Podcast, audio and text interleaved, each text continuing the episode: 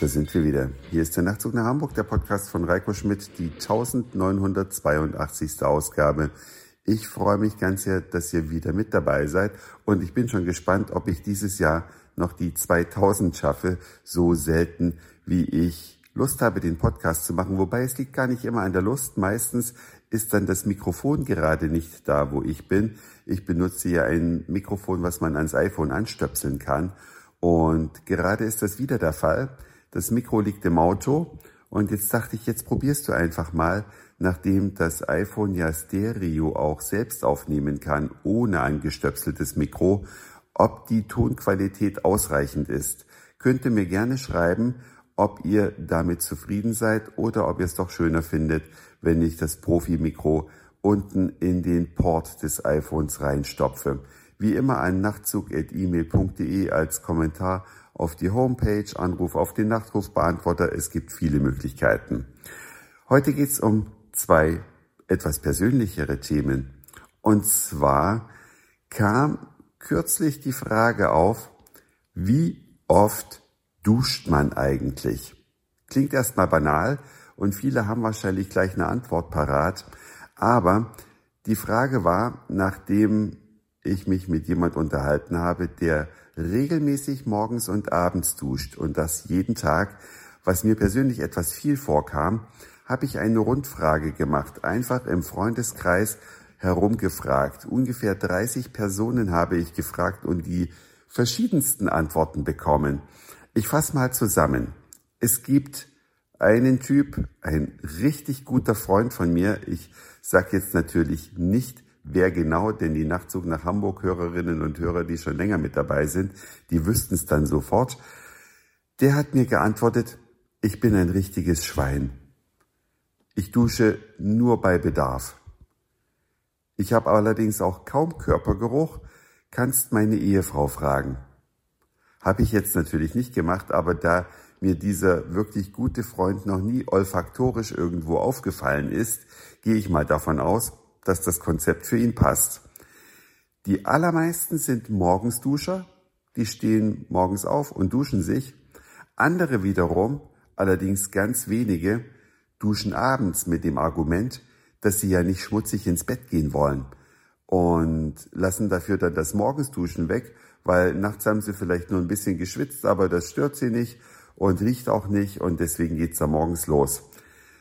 Die, die morgens duschen, haben allerdings dazu geschrieben, dass sie auch abends zwischendurch mal duschen, wenn sie beispielsweise im Garten gearbeitet haben oder anderweitig schmutzig geworden sind.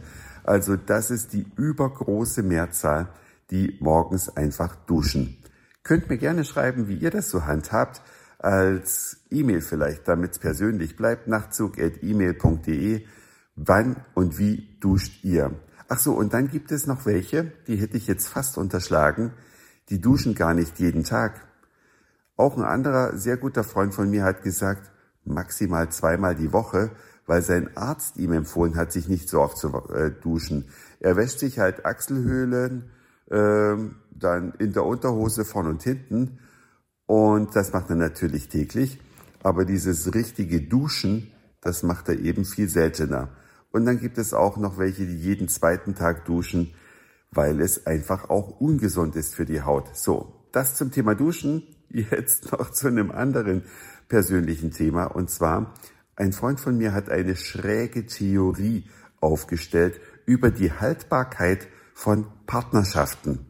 Und er hat ein körperliches Merkmal ausfindig gemacht, was für ihn, warum auch immer, ich weiß gar nicht, wie er das ermittelt hat, ähm, aussagt, ob Paare lange zusammenbleiben oder lange zusammenbleiben werden.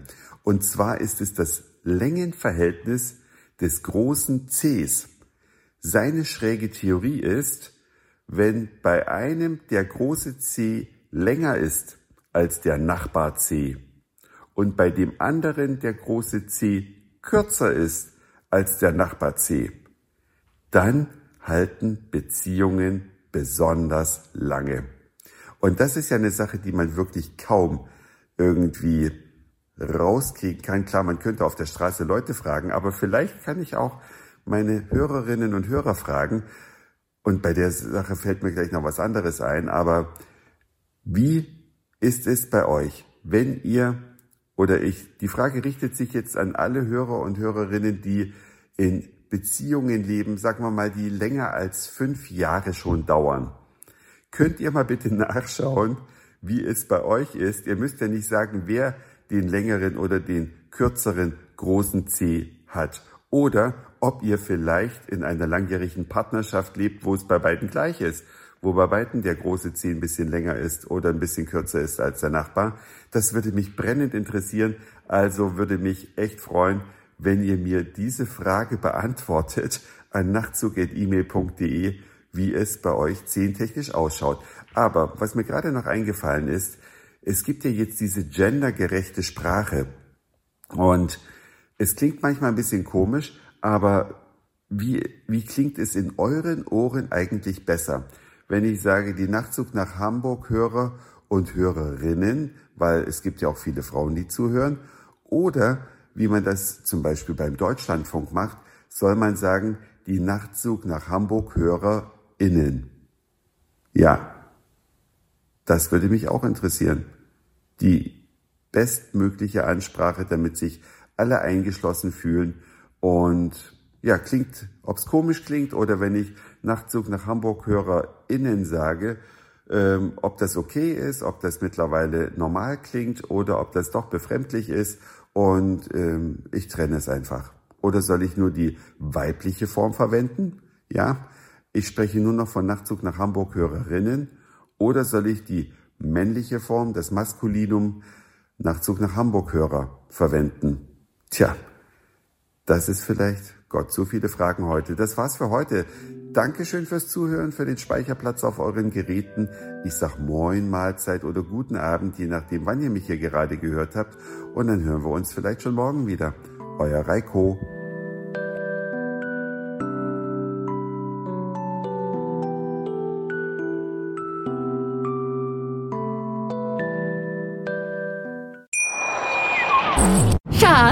Ich bin neu verliebt. Was?